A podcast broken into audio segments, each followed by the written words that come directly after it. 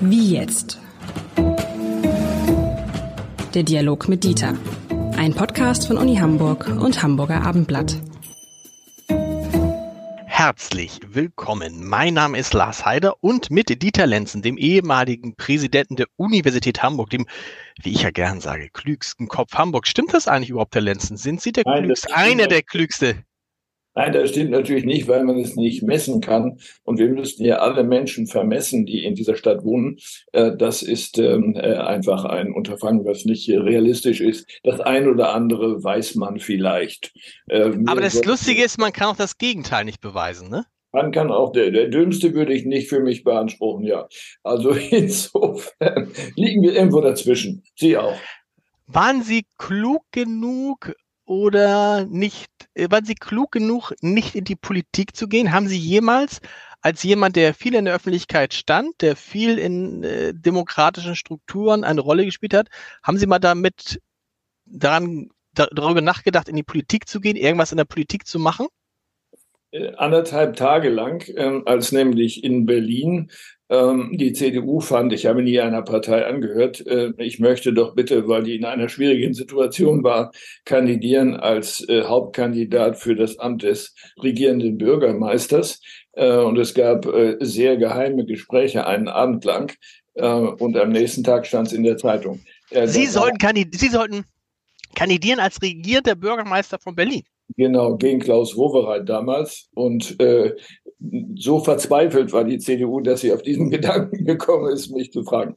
Also mit anderen Worten, äh, da äh, ist gleich am Beginn sozusagen der ganze Abgrund sichtbar geworden und das Schicksal hat mich davor bewahrt. Ich hätte es wahrscheinlich sowieso nicht gemacht, zumal ich äh, meinen Eltern versprochen habe, niemals einer Partei beizutreten. Äh, das hat aber Gründe sozusagen aus deren eigener historischer Erfahrung, äh, dass ähm, die Weltläufe sich sehr schnell ändern können. Warum ich Sie das frage, hat einen einfachen Hintergrund. Wir wollen heute mal darüber sprechen, wie hart Politiker eigentlich arbeiten. Weil mein Gefühl ist, ich beschäftige mich ja viel mit Politikern und kenne viele Politikerinnen und Politiker, dass in der Öffentlichkeit ähm, das Bild von diesen Politikern oft ein falsches ist, weil ich muss sagen, ich kenne kaum Leute, die so hart arbeiten wie Politiker und Politikerinnen und trotzdem hat man immer den Eindruck, dass es irgendwie nicht gewert, gewertschätzt wird. Also so eine normale, so ein ganz normaler Politiker, 60-Stunden-Woche ist, glaube ich, gar nichts. Es gibt sogar Zahlen darüber. Okay, das ist interessant. Das haben Sie Zahlen. Ja, das okay. Äh, fand ich auch interessant. Also es ist so, dass die durchschnittliche Stundenzahl, äh, die durchschnittliche der Politiker und Politikerinnen 77 Stunden sind. 77 Stunden. 75. Darunter befinden sich natürlich welche, die auch mit 50 auskommen, aber auch welche, die gar nicht schaffen. Äh, das ist nicht ernst gemeint, aber mit anderen Worten, äh, das ist die Stundenzahl. Und wenn wir das vergleichen mit der durchschnittlichen Stundenzahl eines normalen Arbeitnehmers, die liegt inzwischen nämlich nur noch bei 34,7, dann kann man sagen, dass Politiker sozusagen das 2,2-fache ungefähr äh, eines normalen Arbeitnehmers arbeiten. Und das äh, haben wir zur Kenntnis zu nehmen und auch wertzuschätzen, auch wenn wir im Einzelfall nicht die Entscheidungen billigen, die da getroffen werden. Und müsste man das nicht tatsächlich auch tatsächlich wertschätzen und auch mal sagen, ja, wir sehen, auch wenn wir mit vielen eurer Entscheidungen nicht einverstanden sind, wir sehen aber schon, dass, dass ihr was tut. Und dazu kommt ganz interessant auch eine Studie, die ich gefunden habe. Ähm, die Universität Trier macht zusammen in Kooperation mit der Bertelsmann Stiftung eine Erhebung so alle zwei Jahre. Was ist aus den Versprechen geworden, die im Koalitionsvertrag der jeweiligen Bundesregierung sind? Wie viel davon sind abgearbeitet worden? Ähm, machen das jetzt seit vier Jahren, haben also die erste Regierung Merkel, die erste nicht, die dritte Regierung Merkel daraufhin überprüft, die Regierung Merkel in der Großen Koalition, die letzte und jetzt die Ampelkoalition. Was ist das Ergebnis? Bei der Ampelkoalition sind nach etwa der Hälfte, etwa der Hälfte der Zeit, ähm, 70, fast 70 Prozent, naja, zwei Drittel, zwei Drittel aller Punkte im Koalitionsvertrag entweder komplett erfüllt oder zumindest weitestgehend angegangen worden. Sodass man denkt, hups, das kann doch gar nicht sein, weil wenn man die Leute fragt, dann sagen 40 Prozent der Leute, die haben eigentlich so gut wie gar nichts gemacht. Das passt ja, da ist wieder einmal mehr so die Wahrnehmung, die öffentliche Wahrnehmung von Politikern und Politikern ist eine völlig andere als die Zahlen. Das ist ja, das gilt ja das Gleiche, wenn Sie jemanden fragen dürfen würden, wie, wie viel arbeiten Politiker, würden ja ganz viele sagen, wahrscheinlich, was ich, ein Drittel würde sagen, die arbeiten doch gar nicht, die machen doch gar nichts. Die sitzen nur rum und machen sich die Taschen voll. Und woher kommt dieses, dieses unglaublich verzerrte Bild zwischen tatsächlicher Leistung und Eindruck? Das äh, hängt äh, wohl damit zusammen, dass die Effekte politischer Tätigkeit, die mich als Bürger oder als Bürgerin äh, interessieren, wo ich den Effekt sehen will, den ich spüren will, vielleicht einen ökonomischen Effekt, dass sie viel später eintreten, hm. die Aktivitäten selber. Ähm, das heißt, für den Politiker ist die Sache in Gang gebracht worden. Die Behörde arbeitet, es gibt Gesetzentwürfe und so weiter. Äh, aber das heißt natürlich nicht, dass die Wirklichkeit dem bereits folgt, sondern das kann gut sein, dass das fünf oder acht Jahre später der Fall ist oder auch gar nicht, äh, weil es keine Mehrheiten gibt äh, für das, was man sich ausgedacht hat. Kann es auch damit zusammenhängen, dass in Deutschland vielleicht besonders, aber nicht nur, wir immer darauf gucken, was alles nicht läuft und äh, was wir doof finden können und Sachen, die gut laufen, selbstverständlich sind. Ich sage mal ein einfaches Beispiel. Das 49-Euro-Ticket ist doch, wenn man es ganz nüchtern betrachtet, eigentlich eine Sensation. Ja, zum ersten Mal kann man mit einem Ticket nahezu alle Züge bis auf ICE, IC und EC benutzen. Es gibt dieses furchtbare Tarifsystem nicht mehr. Es gibt keine äh, Fahrkarten auf Papier mehr. Man hat das Ticket immer dabei. Das ist eigentlich etwas, was man, finde ich, diesem Land nicht zugetraut hätte. Es hat ähm, es, es gibt es, es hat funktioniert, aber so richtig wertgeschätzt wird es nicht. Stattdessen regt man sich natürlich eher auf über Sachen, die offensichtlich noch nicht funktionieren oder von denen man noch nicht weiß, ob sie funktionieren. Gebäudeenergiegesetz ist da so ein Stichwort. Ja, das, äh, was das Ticket angeht, das kann natürlich Gründe haben, die darin liegen, dass die damit verbundene Erwartung an den Einzelnen, nun aber auch wirklich mit äh, den öffentlichen Verkehrsmitteln zu fahren, äh, nicht von jedem geteilt wird oder auch nicht geteilt werden kann. Äh, ich sage mal, wir Landeier, Sie wohnen ja auch auf dem Lande, können mit diesem Ticket nichts anfangen. Ähm, ich schon. Ja, ich schon. Ich nicht. Ich würde zwei Stunden unterwegs sein, bis ich in der Stadt wäre, ähm, weil die Busfrequenz äh, und die vielen Umsteigenotwendigkeiten so häufig sind, dass ich äh, darüber mich nicht freuen kann. Ich habe auch nichts dagegen. Aber äh, das sagt mit anderen Worten, so ein Ticket ist dann sinnvoll, wenn die Frequenz äh, der Verkehrsmittel auch tatsächlich so dicht ist, ähm, dass nicht hier Zeitverzögerungen in erheblichem Maße dadurch entstehen. Okay, das ist jetzt, eine, das ist jetzt sozusagen die Bewertung dieser Maßnahme. Aber ich meinte doch nur, dass das geht. Also, dass dieses Land, von dem man das Gefühl hat, wie hat das Wolfgang Schmidt, der Kanzleramtsminister, neulich so schön gesagt, dass es sich in vielen Dingen verheddert hat. In einem undurchschaubaren Wirrwarr von Gesetzen, Verordnungen und sonst was, dass dieses Land, zack, auf einmal so ein Tarifsystem aushebeln kann. Das geht so. Und da könnte man ja auch mal sagen, Mensch, das ist eine gute Leistung. So, aber tatsächlich guckt man als Bürger, wenn man über Politiker spricht, immer darauf, erstens, was hat nicht geklappt und zweitens sind wir, Sie verbessern mich da, bin gespannt, wie Sie das sehen. Wir sind so ein bisschen fixiert auf diese Frage, wer hat sich durchgesetzt und wer hat sich nicht durchgesetzt. Also oft geht es in der öffentlichen Wahrnehmung gar nicht so sehr um die Fakten und um das, was tatsächlich entschieden wurde, sondern um die Frage, wer hat das Spiel gewonnen? Und das spielt ja eigentlich gar keine Rolle im Zweifel. Das politische äh, oder das beste Urteil, was Politiker entgegennehmen können, ist ja, da kann man nicht meckern. Äh, das ist vielleicht typisch deutsch, hat aber auch was damit zu tun, dass wir auch besonders vor dem Hintergrund unserer Geschichte natürlich inzwischen gewohnt sind, hyperkritisch auf alles zu schauen, was aus dem politischen Bereich kommt. Das wird auch medial unterstützt. Äh, eine kritische Nachricht ist natürlich immer besser als eine als eine belobigende Nachricht über eine politische Entscheidung.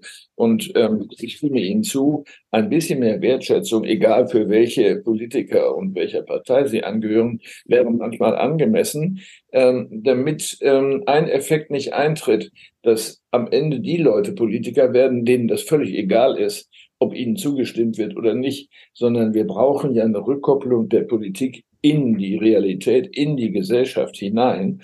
Äh, und das heißt natürlich, ähm, dass auch gesehen werden muss aus der Sicht des Politikers, was gelungen ist. 77 Stunden arbeitet ein Politiker im Schnitt. Da ist ja alles drin. Ne? Da ist äh, vom, vom Kommunalpolitiker bis zum, bis zum Bundeskanzler wahrscheinlich in dieser äh, äh, Befragung, Studie. Ähm, wenn man das hört und wenn man sieht, was die so auf sich nehmen, dann stellt man doch sie zum Beispiel ja ganz konkret, aber ich auch fest, ich sage, eigentlich hätte ich totales Interesse, das zu machen, aber nee, das tue ich mir nicht an. Solch eine zeitliche Belastung mit keiner, mit kaum einer Wertschätzung, die man erfährt, mit dem Gefahr eines Shitstorms, im Zweifel sogar mit Personenschutz und so weiter. Ähm, warum soll man sich das antun? Ist das nicht die Gefahr, dass wir, wenn wir, wenn wir das nicht stärker wertschätzen, dass wir irgendwann, dass irgendwann wir niemanden mehr finden, der das machen will, oder nur noch Leute, von denen wir eigentlich nicht wollen, dass sie es tun? Wenn Sie sich die Kosten anschauen, und damit meine ich nicht die pekuniären Kosten, sondern die Kosten für die Gesundheit, äh, es ist ungesund, so eine Arbeit zu tun, vor allen Dingen mit dieser Frequenz. Ähm, sie sitzen unterbrochen, Sie reisen, äh, Sie essen zu viel, weil Sie abends auf allen möglichen Empfängen herumstehen und sich nicht kontrollieren können. Ähm, und im, äh, im Bundesstaat darf man nicht mal Wasser trinken, was ich auch jetzt erst bei der Recherche festgestellt habe. Darf man nicht? Warum nicht? Äh, das frage ich mich auch. Ich vermute, dass man entweder die Sorge hat, dass Wasserflecken auf den Tischen entstehen, was ich nicht ernst nehmen könnte, oder äh, dass sie das Bild nicht wünschen, äh, dass dort getrunken wird. Man könnte ja unterstellen, dass es auch äh, weißer Schnaps ist oder so. Ich weiß es nicht. Also auf jeden Fall ist es immer noch nicht erlaubt. Es gab mal eine Debatte darüber, nachdem zwei Abgeordnete ja in Ohnmacht gefallen sind während der Sitzung, mhm. ähm, dass man hier irgendetwas vielleicht anders machen muss. Also gesund ist das nicht. Zweitens, äh, die zweiten Kosten betreffen die eigene Familie. Das heißt, es ist ja verbunden mit einer Vernachlässigung der primären Bezüge, die man hat. Ähm, das dritte ist unter Umständen ähm, ein Ausstieg aus dem Beruf und die nicht mehr vorhandene Möglichkeit, wieder zurückzukommen, also einen Karriereknick äh, hinzunehmen. Und äh, schließlich, Sie haben es gesagt, äh, bis hin zu der persönlichen Bedrohung, was vielleicht vor 30 Jahren noch nicht so war, ähm, ist das gesamte Paket ein hohes Kostenpaket, dem die Bezahlung, und ich rede jetzt von Abgeordneten, dem die Bezahlung nicht entspricht. Es ist ja einfach nicht wahr, äh, dass Abgeordnete zu viel Geld verdienen, wenn sie die 77 Stunden heranziehen ähm, und äh, die des durchschnittlichen Arbeitnehmers, ähm, dann ist es so, dass äh, der Stundenlohn für eine Abgeordnetenperson 136 Euro ist, währenddessen für einen durchschnittlichen Arbeitnehmer sie 118 ist. Mhm. Diese Mit anderen Worten, der Unterschied ist nicht sehr groß. Ähm, die Verantwortung ist viel größer natürlich als für viele Berufe. Also mit anderen Worten, man kann nicht sagen, äh, dass Abgeordnete sich dort bereichern. Ja, es gibt den einen oder anderen Vorteil, und man bekommt auch noch Geld, um Personal äh, einzustellen und Bleistifte zu kaufen. Aber das ist ja kein persönlicher Gewinn. Und das ist interessant, dass wir immer, wenn die Debatte dann hochkommt, sprechen wir über die Vorteile, die das Politikerdasein hat. Die Nachteile werden einfach so, ja, das, das, der will, da ist ja aber dieser Satz, der oder die will das ja nicht anders. Als ob sozusagen, äh, als ob man das machen würde, weil man dadurch ich verstehe schon, warum Politiker das machen, weil sie sagen, sie möchten was mitgestalten oder so, aber auch da muss man sich ja klar machen, du bist ein winziges Rädchen in diesem gigantischen Mechanismus. Das heißt, ja, du kannst ein bisschen was mitgestalten, aber es ist ja nicht so, dass es am Ende auf dich zurückfällt. Selbst wie wir feststellen, beim Bundeskanzler nicht, dass dessen, auch selbst dessen Macht ist eingeschränkt. Man kann ja, wenn wir bei den Abgeordneten bleiben, das ist ja die größte Zahl, man kann ja den Kosten, die das für jeden Einzelnen mit sich bringt, äh, den Gewinn gegenüberstellen, also auch wieder nicht den ökonomischen Gewinn. Ähm, es ist so, dass es für manche ein Karrieresprungbrett ist in der Politik gewesen zu sein, aber ja bei weitem nicht bei jedem. Äh, und äh, das Zweite ist, äh, wenn das als Win äh, verstanden werden will, ist natürlich äh, die Macht zu haben, mitzugestalten. Sie haben es eben gesagt. Ähm, und genau dieser Aspekt, Macht zu haben, den muss man sich genau anschauen. Äh, der befindet sich ja zwischen Machtmissbrauch und zwischen äh, Gestaltungsmacht. Das ist ja nicht dasselbe. Ähm, und genau da haben wir, wenn wir über den Missbrauch reden, natürlich ähm, es zu tun, manchmal mit sowas wie einer, einer Machtgeilheit als falschem Motiv Politik zu machen. Es ist ja auch schön, wenn man hofiert wird vielleicht. äh, oder äh, irrationale Entscheidungen treffen zu dürfen. Äh, das ist Gott sei Dank schwierig in unserer äh, Demokratie. Oder Vorurteile zu bedienen als Mitglied einer Partei. Äh, aber äh, insgesamt äh, müssen wir sagen, äh, sind die Gewinne, die man aus dem aus der Abgeordnetentätigkeit beziehen kann, und nochmal nicht die ökonomischen Gewinne, vergleichsweise gering. Das Risiko ist aus meiner Sicht zumindest größer. Und das geht ja ein bisschen, ein bisschen zu, wenn man dann so Ministerpräsident ist, nehmen wir mal einen Ministerpräsidenten, ähm, da kann man sicherlich Dinge mit bewegen, aber natürlich ist das wesentliche Bestandteil eines Lebens eines Ministerpräsidenten ist ein komplett öffentliches Leben.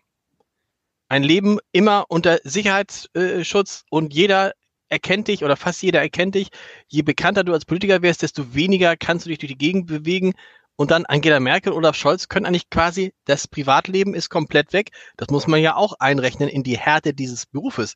Du gibst ja nicht nur im Zweifel, du riskierst nicht nur deine Gesundheit, du gibst auch eigentlich dein Privatleben komplett auf, weil es keine Situation mehr gibt, außer vielleicht unter der Dusche, wo du privat bist. Das ist vollkommen richtig. Das betrifft vielleicht nicht so sehr Abgeordnete, aber äh, die äh, Träger von Ämtern äh, auf jeden Fall äh, in dem Bereich, wo sie bekannt sind. Äh, also mit einer nicht so glücklichen Figur äh, in der Ostsee baden zu gehen, mal einfach so, wo einige hundert Leute mit am Strand liegen, ist schon etwas, was man wollen muss äh, und wo man sagen muss, das ist mir egal. Das kann eigentlich egal sein, weil sofort jede Menge Attributionen stattfinden und wie gesagt, da sieht man, der isst zu viel oder der lebt nicht gesund, wahrscheinlich stirbt er bald und alles Mögliche. Also mit anderen Worten, es ist in der Tat sowas, äh, wie man es auch äh, bezeichnet als Login. Also mit anderen Worten, eingesperrt zu sein. Im Grunde mhm öffentlich eingesperrt, wenn sie einen solchen Beruf ausüben. Äh, schon das ähm, würde mich zumindest nicht motivieren, das machen zu wollen. Und dann ist halt die Frage, wir haben es in diesem Podcast schon ein paar Mal besprochen, ob es helfen würde, wenn man das begrenzen würde, wenn man sagen würde, oder wenn jeder mal, das wäre doch eigentlich schön, wenn jeder mal irgendwie was Politisches machen müsste. Also, weil man, man kann ja auch insbesondere deshalb so gut über Politiker meckern und bei denen alles abladen. Oh, was habe ich da für Diskussionen mit nahestehenden Verwandten, die immer sagen, der ist scheiße, alles scheiße, alles scheiße. Oder möchte man ja immer sagen, mach's doch mal selber. Das macht ja keiner, weil dann könnte er nicht mehr meckern. Dann jeder, der sich mal mit demokratischen Prozessen beschäftigt hat, merkt eben halt, es ist halt irgendwie kein Königreich. Du kriegst selbst, wenn du hier Kanzler bist oder Minister, die Sachen, du brauchst eine Mehrheit. Ähm, was können wir machen, damit, das, damit Politiker zumindest, dass die Bewertung von Politikern mindestens fair erfolgt? Also ich glaube, das Schlimmste ist äh, dieses, dass wenn jemand sich entschieden hat, Politik zu machen, äh, dass er dann alternativlos in der Zukunft ist und nur noch Politik machen kann, weil nichts anderes mehr möglich ist und dann äh, sich Mehrheiten anschließt, die eigentlich nicht seinen Normen entsprechen äh, und uns allen dann möglicherweise schaden. Ähm, ich äh, hätte, wenn äh, ich darüber nachdenke, sozusagen ein Paket vor Augen, was, und ich rede jetzt wieder von Abgeordneten, was so aussehe, dass man sagt, zwei Legislaturperioden darf man Abgeordneter sein, mhm. dann muss man wieder zurück in den Beruf. Der, die Berufsposition, die man hatte, ist zu re reservieren von Staatswegen. Für die äh, Vertreter des öffentlichen äh, Dienstes ist das ja so, aber für alle anderen nicht. Ähm, das heißt, hier müsste der Staat äh, eintreten. Äh, die äh, Besoldung, Bezahlung, wie immer sie nennt, also die Diäten, äh, kann man auch leistungsabhängig machen. Natürlich gibt es auch Faulpelze im Parlament. Mit anderen Worten, äh, dass man äh, das auch nicht orientiert jetzt an der Art der Entscheidung, sondern schon an dem Einsatz.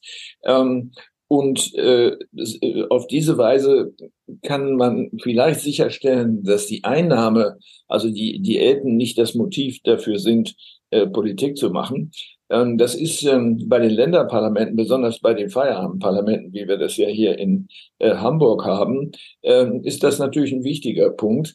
davon können sie nicht leben und sterben und gleichzeitig Politik machen und womöglich noch einen anderen Beruf haben. das äh, ist gut gemeint in dem Sinne, dass man sozusagen mitten im Leben bleibt. aber es ist natürlich mit Einschränkungen verbunden, was dazu führt, dass tendenziell die Bürokratie natürlich die Macht hat, weil sie ganz genau. ist. Ach, ich hätte mich gefreut, wenn Sie regierender Bürgermeister geworden sind. Und nächste Woche sprechen wir über Geld, lieber Herr Lenzen. Da freue ich mich schon drauf. Bis dahin. Bis dahin.